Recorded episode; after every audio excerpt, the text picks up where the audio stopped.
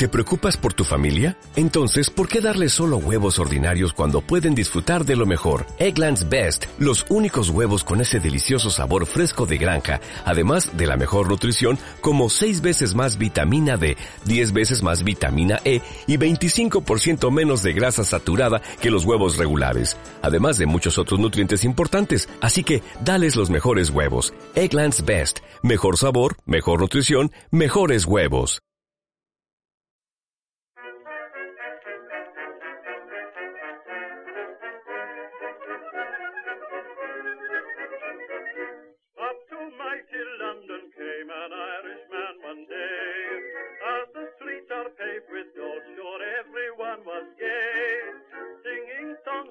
Dinner Billy Brandon left the square. Till Paddy got excited, then he shouted to them there.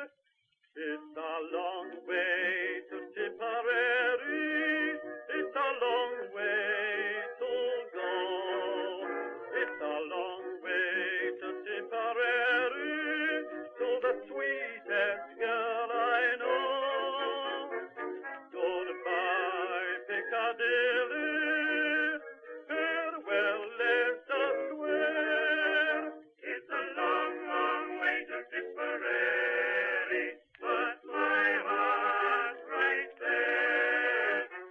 Esto es Blitztocast, no es Histocast, pero casi. Hola amigos, hoy vamos a hablar de la guerra antisubmarina. Vamos a ver tres casos distintos desde eh, diferentes perspectivas de un ataque a un submarino. Veremos por un lado un ataque a un submarino alemán en la Segunda Guerra Mundial desde un buque de superficie.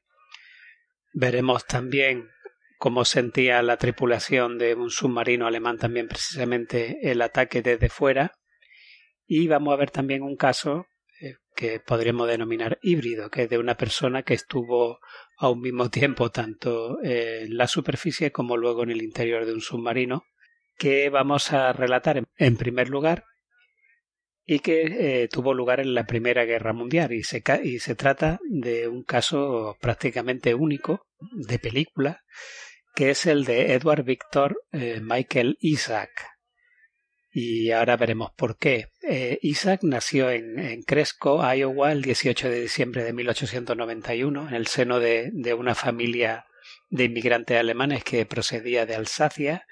Y obviamente en su casa desde su niñez pues se habló el, se habló el alemán y Isaac pues conocía tanto el inglés como, como el alemán. Eh, cuando crece, Isaac se va a graduar en la Academia Naval en Anápolis en 1915. Con 24 años era un poco mayor que el resto de graduados. Según algunos rumores, se había rebajado eh, un par de años su verdadera edad para poder entrar en la academia. Y tras un primer destino en el acorazado USS Florida, el BB-30, pues Isaac va a ser transferido al servicio de transporte naval al tiempo que entraba a Estados Unidos en la Primera Guerra Mundial.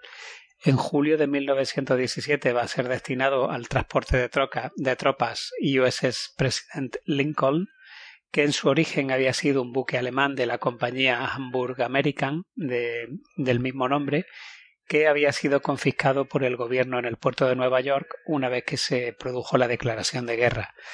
Desde octubre de 1917, Isaac hizo cinco viajes desde Nueva York a Francia en el USS Lincoln y transportó eh, a unos 23.000 hombres en total. En el quinto viaje, el teniente Isaac era ya el segundo del buque y eh, el Lincoln desembarca esta vez las tropas en el puerto francés de Brest el 23 de mayo de 1918 y seis días más tarde inicia el viaje de vuelta a Nueva York integrado en un convoy escoltado por destructores. Al anochecer del 30 de mayo, los escoltas van a dejar el convoy por, por pensarse que está ya más allá del límite esperado de, de, operaciones submarinas alemanas. Sin embargo, a las nueve horas de la mañana siguiente eh, va a haber por allí un submarino alemán, el 190, que va a interceptar el convoy y va a lanzar tres torpedos contra precisamente el USS President Lincoln. El buque de Isaac se hundió en 20 minutos Eh, fue todo muy rápido, tres explosiones letales y casi la totalidad de los 715 hombres de a bordo pues van a lograr ponerse a salvo milagrosamente. El, el 190 sube a superficie y se aproxima a los supervivientes de los botes. Los alemanes exigieron la entrega del capitán del Lincoln de modo que pudieran llevárselo a Alemania como prueba de, su hundimiento pero la tripulación norteamericana temió que pretendiesen ejecutarlo sumariamente y por el momento nadie señaló a nadie. Así que mientras trataban de ocultar a su capitán, Isaac comenzó a hablar en en voz alta y a gesticular, diciéndole en inglés que el capitán había muerto en la explosión de uno de los torpedos y que por tanto pues no se hallaba entre, entre los hombres que había en los botes. El ardid este va a funcionar pero el, el 190 se va a llevar prisionero en lugar del capitán al propio Isaac.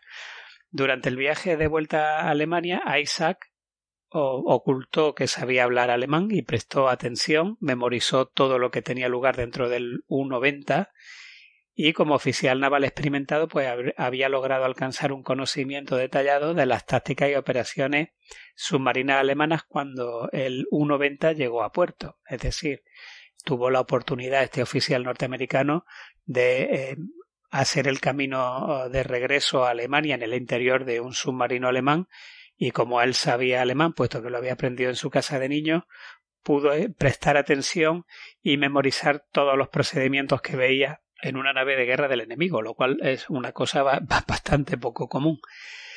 Isaac era consciente de que tenía un conocimiento operativo de inteligencia crítico que podía ser utilizado contra los submarinos alemanes, pero el único modo de que sirviese de algo era lograr escapar de, del cautiverio y poder contarlo, obviamente. Así que Isaac efectuó su primer intento de fuga antes de llegar al campo de prisioneros de guerra, saltando de un tren en marcha mientras los guardias le abrían fuego contra él, el tren se detuvo y los soldados alemanes no tardaron en volver a capturarlo. La represalia fue un culatazo en la cabeza y tan pronto como fue internado en el campo, Isaac realizó otro intento de fuga. Esta vez eh, se deslizó entre los huecos de la alambrada junto con otros prisioneros. Se dirigió al suroeste de Alemania, que era la tierra de su antepasado, por Alsacia, y escondiéndose en bosques de día y viviendo de las verduras que encontraba en campos cultivados, pues, eh, pues fue atravesando poco a poco todo el territorio alemán. Al llegar al Rin, eh, Isaac logró sortear a los centinelas alemanes y cruzó el río Anado de noche hasta Suiza. Y una vez allí se dirigió a la embajada norteamericana en Berna. El embajador lo dispuso todo rápidamente para su regreso a Estados Unidos y una vez en Washington, pues informó a la oficina de navegación de la Marina de todo lo que había aprendido en el submarino precisamente el mismo día 11 de noviembre de 1918 que eh, dio fin o terminó o concluyó la, la Primera Guerra Mundial. La información en sí ya no era de mucha utilidad, pero se, se valoraron sus heroicas acciones durante los más de cinco meses que había eh, sido prisionero de guerra y, la posterior fuga y por ello va a recibir la Medalla de Honor del Congreso el 11 de noviembre de 1920 de mano del entonces asistente del secretario de la Marina, un tal Franklin Delano Roosevelt, y varios meses más tarde pues fue retirado del servicio activo con la graduación de capitán de corbeta por la merma de salud que había sufrido durante su, eh, su periodo de prisionero de guerra y además fue condecorado también por esta gesta con la Croce de Guerra por parte del gobierno italiano. Durante la década de 1920 fue periodista, del, del 1937 a 1947 fue miembro de la Cámara de Representantes por el Partido Demócrata en representación del Estado de California y fue un miembro destacado del Comité de Asuntos Navales y uno de los doce representantes y senadores que inspeccionaron los campos de concentración de Buchenwald, Dachau y Dora en la primavera de 1945. Curiosamente, Isaac va a morir con 98 años de edad en 1990 y está enterrado en el cementerio de Arlington. Bueno, pues con este curioso caso, pues hemos tenido la oportunidad de ver a una persona que fue capaz de experimentar la guerra antisubmarina primero en superficie tras ser torpedeado con, con tres torpedos su buque y luego posteriormente en el interior del submarino enemigo que lo llevó a Alemania y donde tuvo la posibilidad, conociendo el idioma, pues de, de ver cómo se movían estas máquinas enemigas estando de operaciones.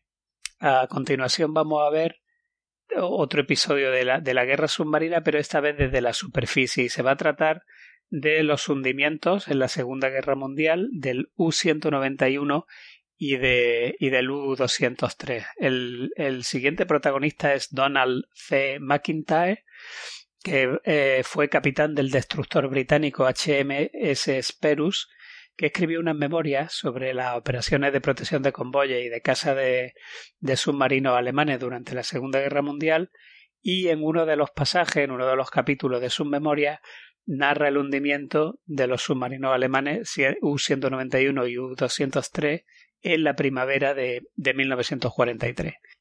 Después de un periodo de, de operaciones y de estar en puerto eh, haciendo mantenimiento, el, el Sperus, el destructor de McIntyre, estaba por fin listo para hacerse al mar de nuevo en abril de 1943. Ya iba equipado con nuevo dispositivo, con un nuevo dispositivo antisubmarino erizo y el radar más moderno, y con ello va a zarpar el día 14 en labores de escolta del, convoy ONS-4. Buena parte de la dotación había sido destinada a otras unidades y había recibido a cambio McIntyre pues reemplazos bisoños. Así pues, de esta manera se dotaban nuevos barcos con marineros, marinería experta y operadores y técnicos expertos, de manera que los, los destructores con, con, más experiencia de guerra pues iban recibiendo a cambio a, pues reemplazos con poca experiencia, lo que añadido al nuevo equipamiento, es decir, al, al erizo y al, y al nuevo radar que necesitaban pues un proceso de aprendizaje nuevo, pues eso iba a exigir un, un tiempo de adaptación al barco para recuperar la antigua eficiencia. Ya habían, había pasado dos días durante su estancia en puerto realizando ejercicio con el HMS Filante, pero eh, no había sido suficiente para que la dotación adquiriese un dominio pleno de los nuevos equipos. La N mayúscula del código del convoy NS4 indicaba que la ruta transcurría muy al norte, lo que a pesar de, de estar ya en primavera aseguraba una buena dosis de, pues de galerna, de tormenta y de mal tiempo. El día 17 de abril bajó drásticamente el barómetro y una poderosa galerna obligó al convoy casi a detenerse. El agua chocaba contra las cubiertas de los escoltas y se metía en sus comedores y salas de oficiales, y los hombres estaban mojados y muertos de frío. El convoy avanza a duras penas durante tres días. El destructor HMS Whitehall se había adelantado a Reykjavik, a Islandia, en busca de otros buques que, aguardaban para reunirse con el convoy en mitad del Atlántico Norte, y una reunión de esta naturaleza pues era cuestión de, de un golpe de suerte con el tiempo infernal que estaba azotando en ese momento al océano. Sin embargo, un claro repentino permitió que las dos formaciones quedasen a la vista una de otra y se reuniesen. A pesar de las tormentas, los submarinos alemanes habían descubierto a los barcos que venían desde Islandia y el Whitehall había tenido que hacer frente a uno de ellos. Poco después de la reunión recibieron una comunicación de, de un avión eh, Liberator, un B-24 asignado al convoy, en la que informaba de haber visto a un U-Boot, a un submarino alemán. Sin embargo, la coordinación entre escolta y el avión no fue la más adecuada y en vez de dar la posición relativa respecto al convoy, pues facilitó su latitud y su longitud de modo que cuando el jefe de la escolta del convoy destacó al Whitehall en busca del submarino, no pudo encontrar al avión ni contactar con él, viéndose obligado a, a regresar al convoy por carecer de, de, más referencia. El siguiente problema era eh, acometer el repostaje de, los dos destructores, el Whitehall y el Sperus, que al no tener ninguno la, la autonomía suficiente para cruzar el océano, pues necesitaban de esta operación para continuar con, con su patrulla. Los consumos eran de los destructores y de los escoltas en general, de las corbetas, solían ser muy altos porque eh, debido a que debían navegar continuamente en zigzag al doble de velocidad que el convoy y realizar persecuciones de submarinos generalmente a, toda máquina. Así que esto hacía que, su reserva de combustible pues se agotasen eh, relativamente pronto. La operación de repostaje solía hacerse poniéndose eh, a popa de un petrolero, el destructor o el escolta que tuviese que repostar y recogiendo una manguera flotante de, de repostaje navegar detrás durante todo el periodo que durase esta operación. Sin embargo, no era fácil con mal, con mal tiempo hacerlo de esta manera, así que acabó desarrollándose otro método por el que el destructor navegaba en paralelo al petrolero y se cruzaban las mangueras por los costados, que creo yo que es como se, se realizan las operaciones todavía hoy en día.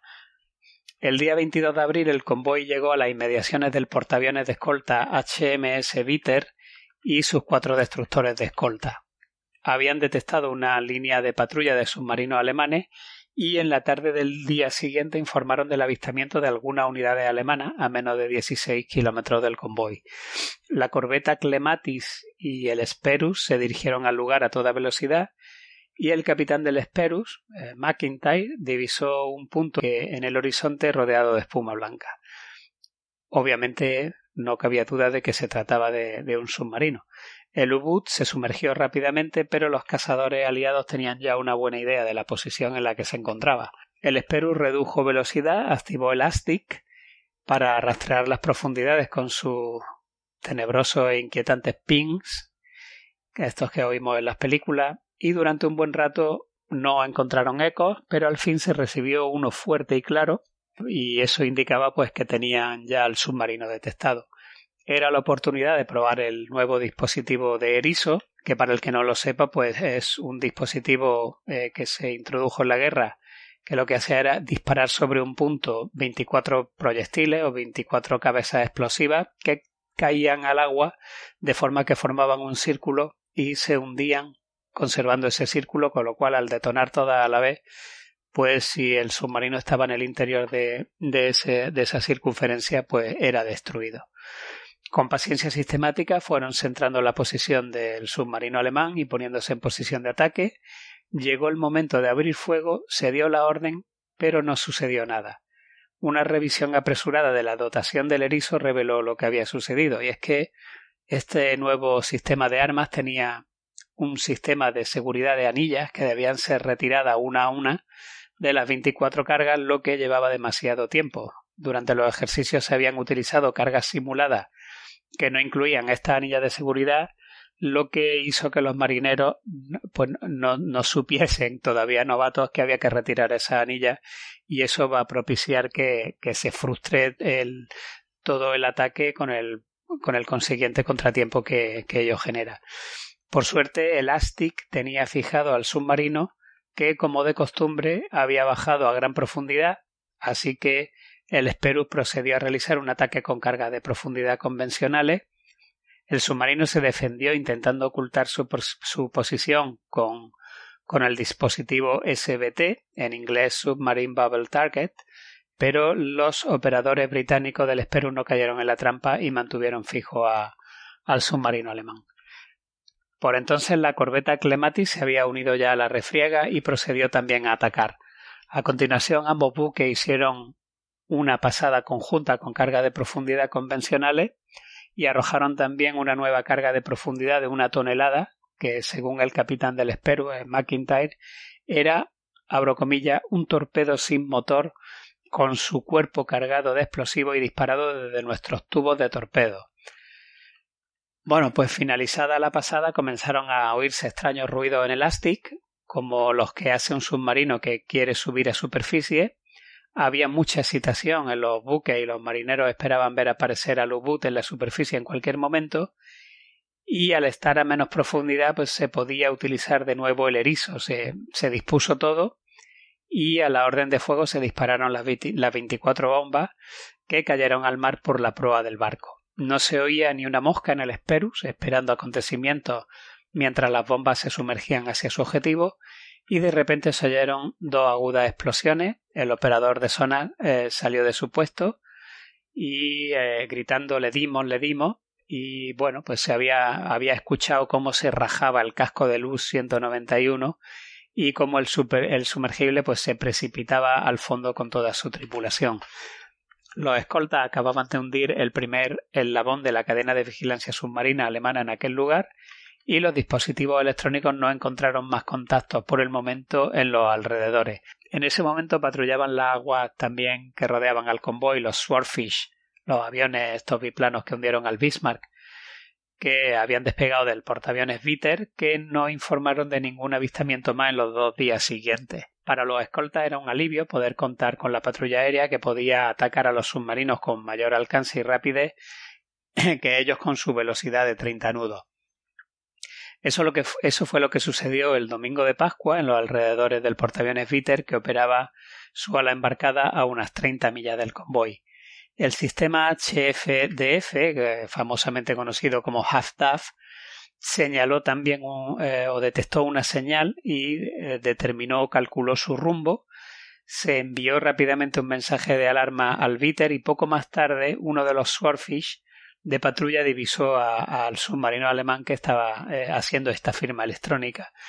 El U-Boot se sumergió demasiado rápido para que el avión pudiese interceptarlo o atacarlo, pero uno de los destructores de escolta del portaaviones, el Pathfinder, que acudió rápidamente al área, logró fijar al submarino, que en este caso era el U-203, y tras un intenso ataque lo envió al fondo. La, buena coordinación entre las unidades aéreas y navales era letal para, los lobos grises. Lo cierto es que en esta época ya los submarinos alemanes lo tenían muy complicado para llegar al convoy, incluso poder efectuar un ataque, porque con la presencia de los portaaviones de escolta y, los aviones continuamente sobre sus cabezas e incluso el, alargamiento del alcance de, de, los aviones de patrulla marítima, de, de los P-24 Liberator y de otros modelos que también estaban continuamente surcando los cielos, pues prácticamente eh, les impedían operar. De hecho, hay bastantes capitanes de submarinos que, que relatan que la verdadera amenaza para los submarinos no eran tanto los escoltas de los convoyes como los aviones, que llegó un momento en que prácticamente no los dejaban respirar eh, y tenían que estar continuamente sumergiéndose cada vez que eh, cada vez que subían a superficie los aviones estaban eh, equipados con radar, los detectaban rápidamente y en apenas unos minutos tenían que volver a sumergirse porque siempre aparecía un avión.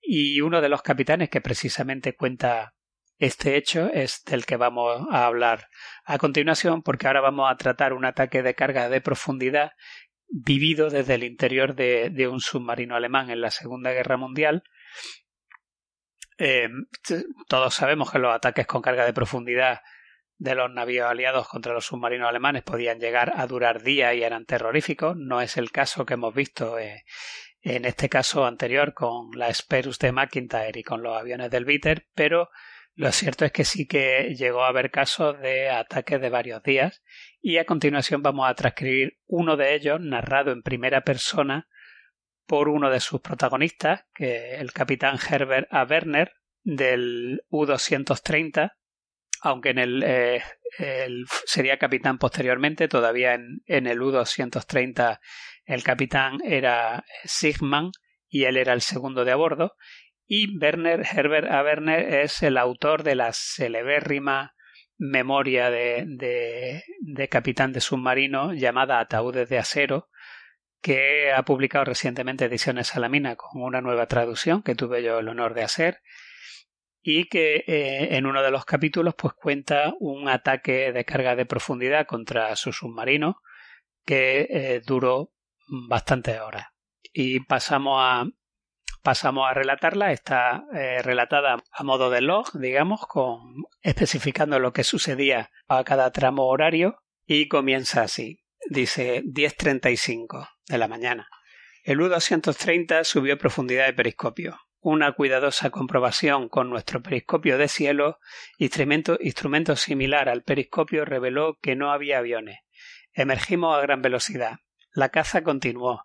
Navegamos con obstinación y con ese terrible pellizco en el estómago. Los motores diésel traqueteaban a altas revoluciones y empujaban al submarino hacia adelante a gran velocidad. Miré solo de forma ocasional a la densa defensa del convoy en el horizonte y me concentré en el cielo.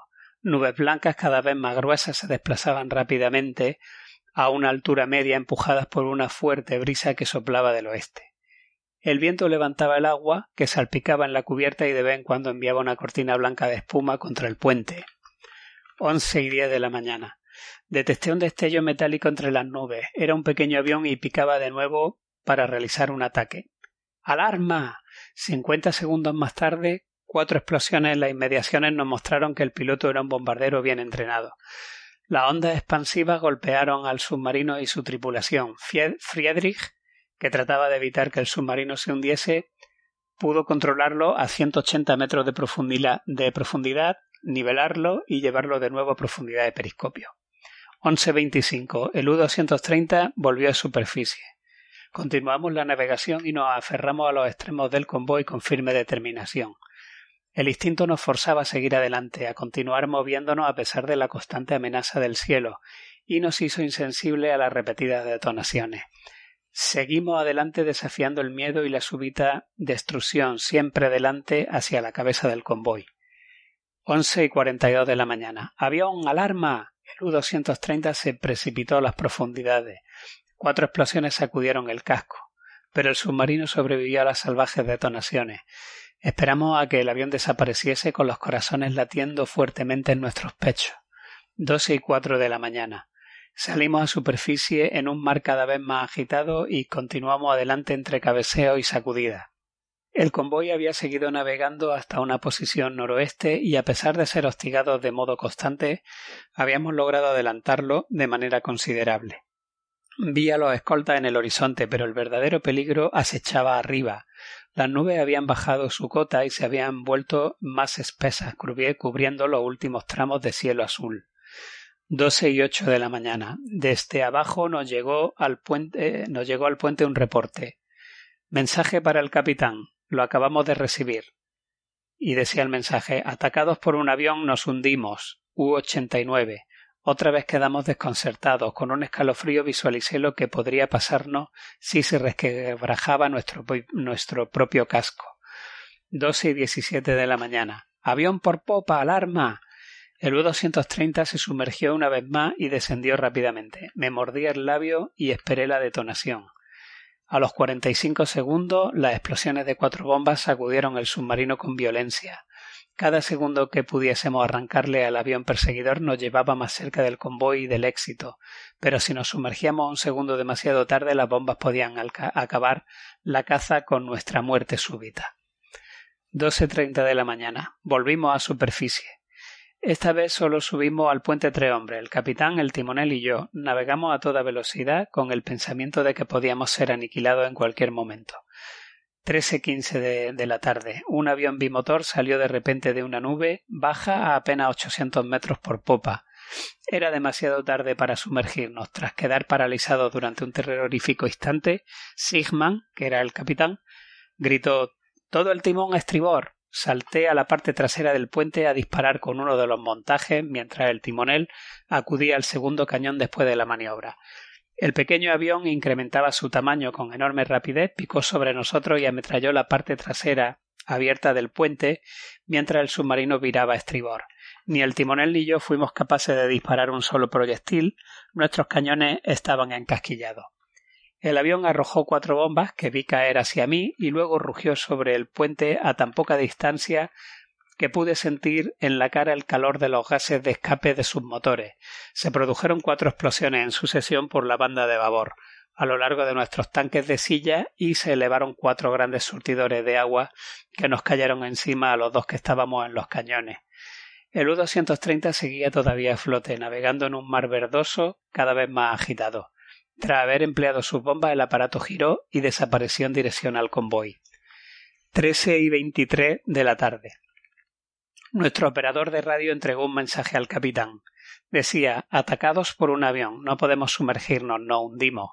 45 norte, 25 oeste. Ayuda. U-456. Que Praeger compruebe la posición, gritó de vuelta Sigman. Puede que todavía podamos salvar a la tripulación. El impulso del capitán de rescatar a nuestros camaradas rayaba el suicidio. Nosotros mismos estábamos más cerca de la muerte que de la vida. Pero el intento de socorro era, era imperativo. Nosotros hubiéramos hecho o esperado lo mismo. Momentos más tarde, eh, Praeger informó que el U-456 estaba a solo 12 millas por proa, 15 grados a estribor. El capitán cambió el rumbo de inmediato. 13.50 de la tarde.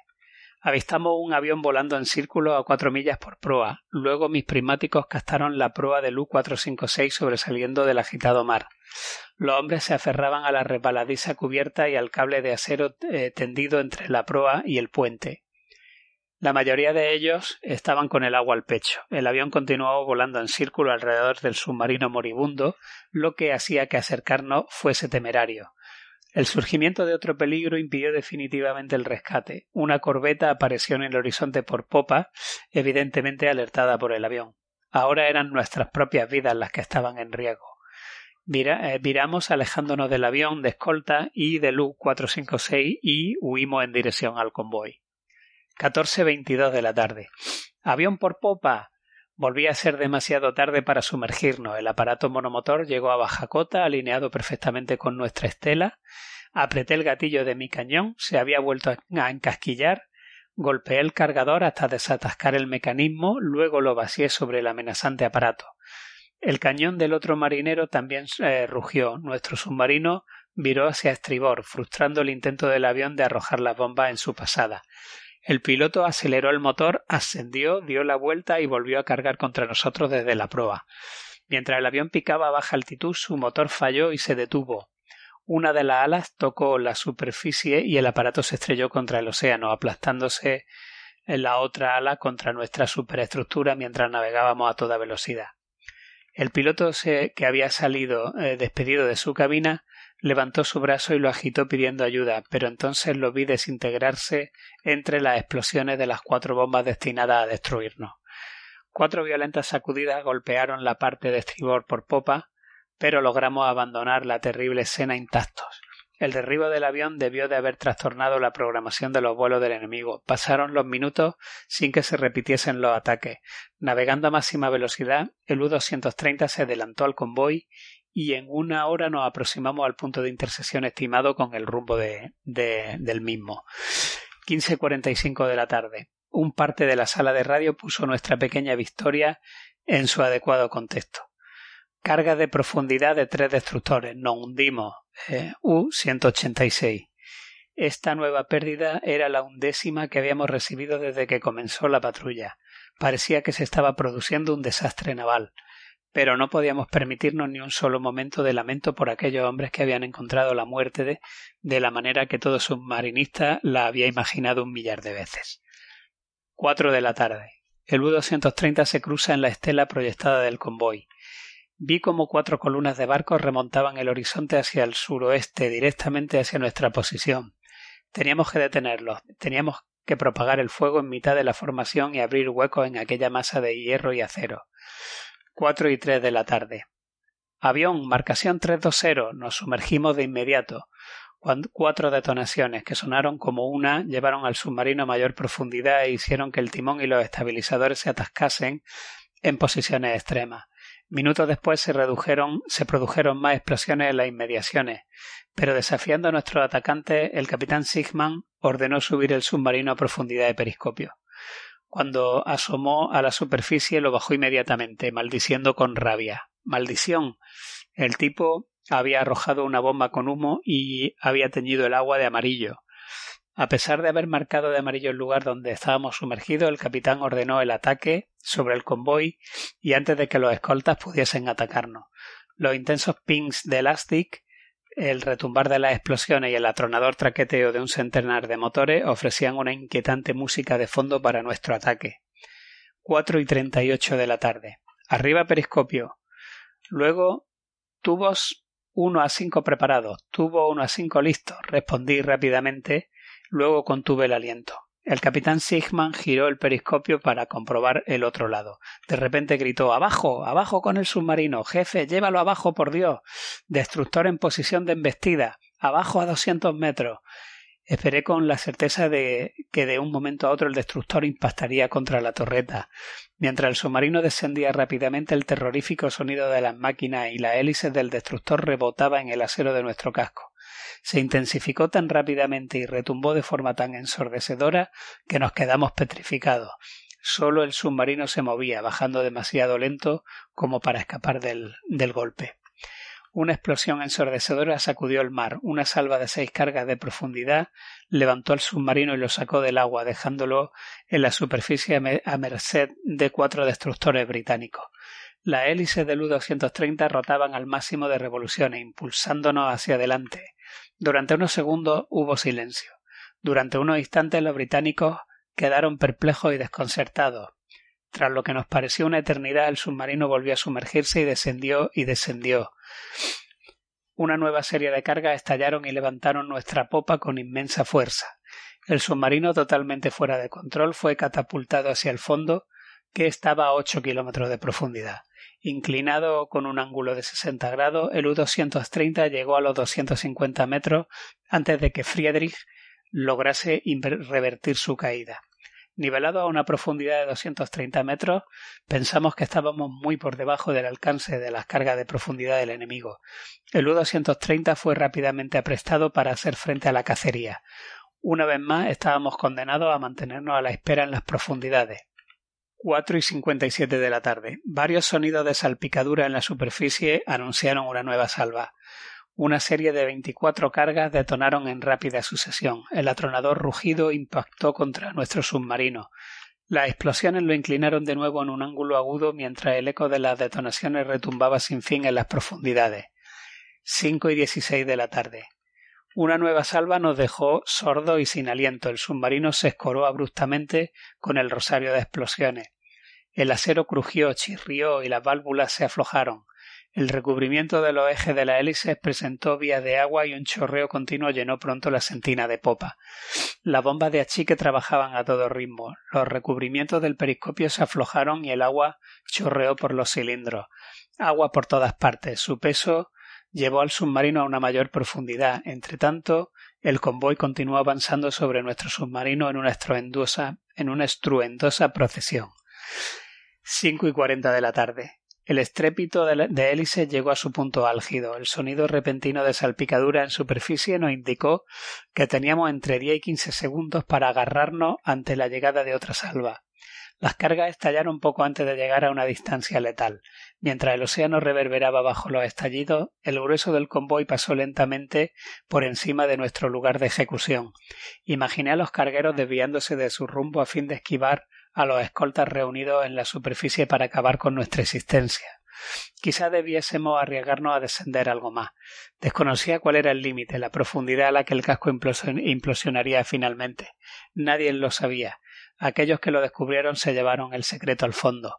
Estuvimos recibiendo castigo durante cuatro horas y fuimos descendiendo gradualmente. Siguiendo un patrón constante, cada veinte minutos se precipitaban salvas de veinticuatro cargas de profundidad sobre nuestro submarino. Por un momento creímos que habíamos ganado. Fue cuando los escoltas se marcharon apresuradamente a ocupar sus posiciones en el convoy. Pero nuestras esperanzas no duraron mucho. Los destructores se habían limitado a dejar el golpe de gracia al grupo de caza submarinos que seguía la estela del convoy. Ocho de la tarde. El nuevo grupo lanzó su primer ataque, luego otro, y otro más.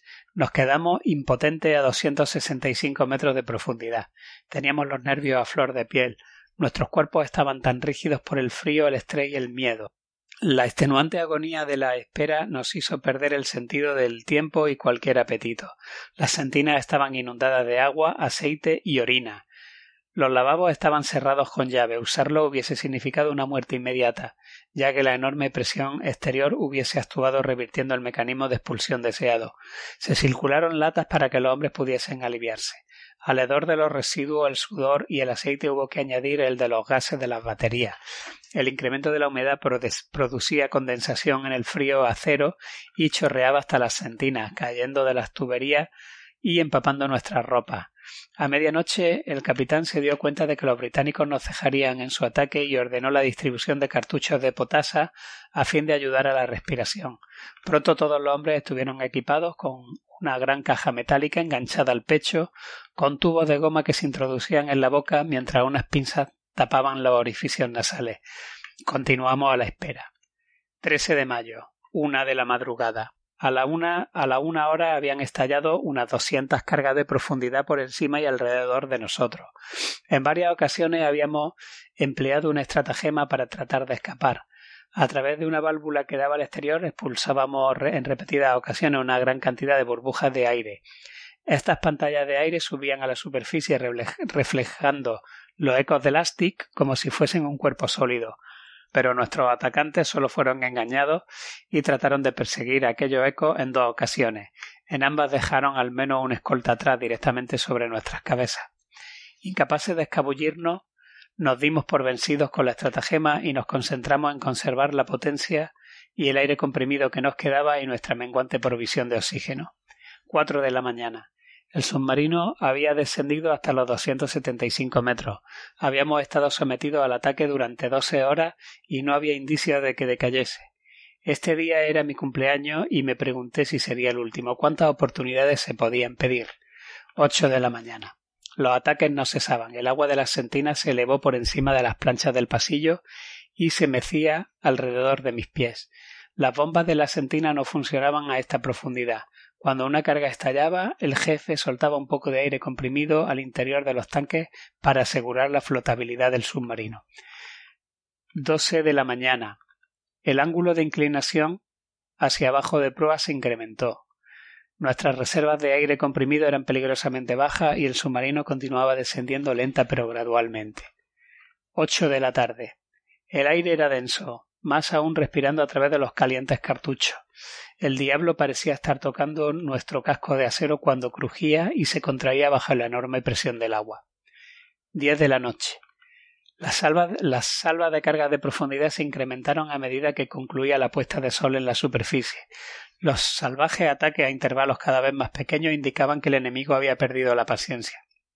14 de mayo, día siguiente. A medianoche, tanto el submarino como tanto el submarino como la tripulación nos habíamos aproximado al límite.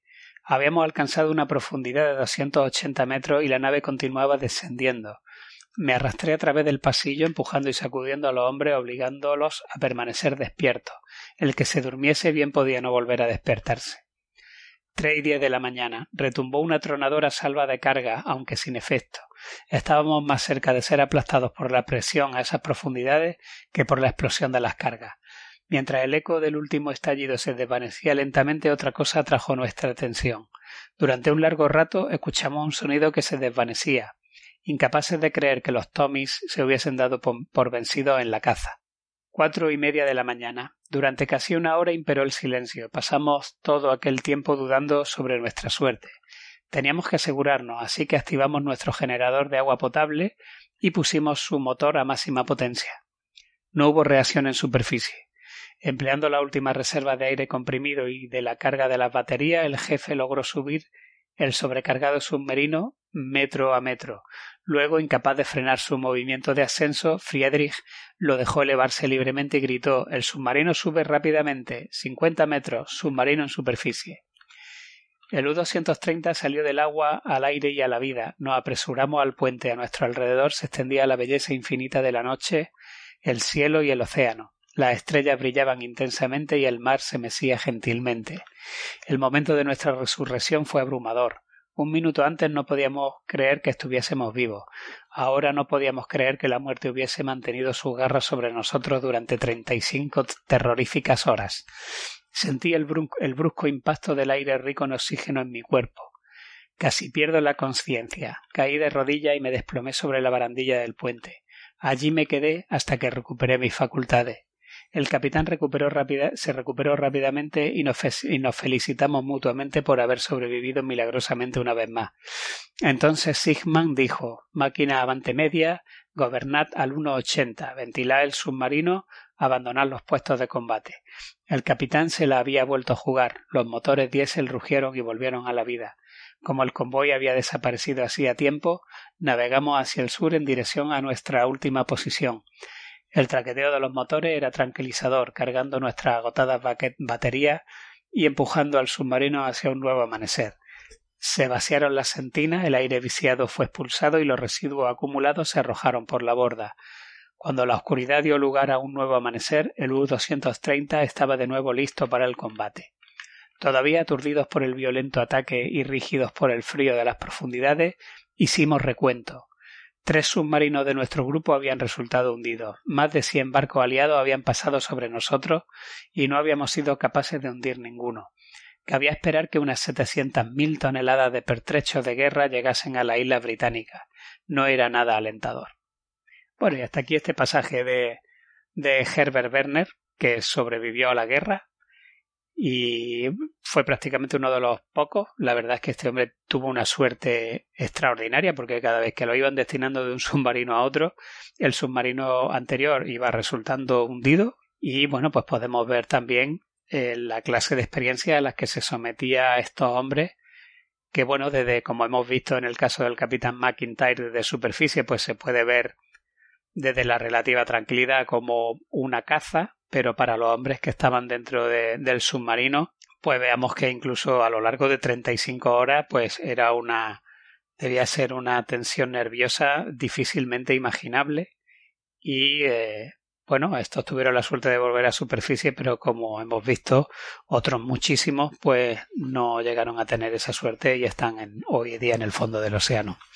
Bueno, pues con estas tres historias nos despedimos y nada, nos vemos en el próximo Istocast. Un saludo muy fuerte a todos. Adiós.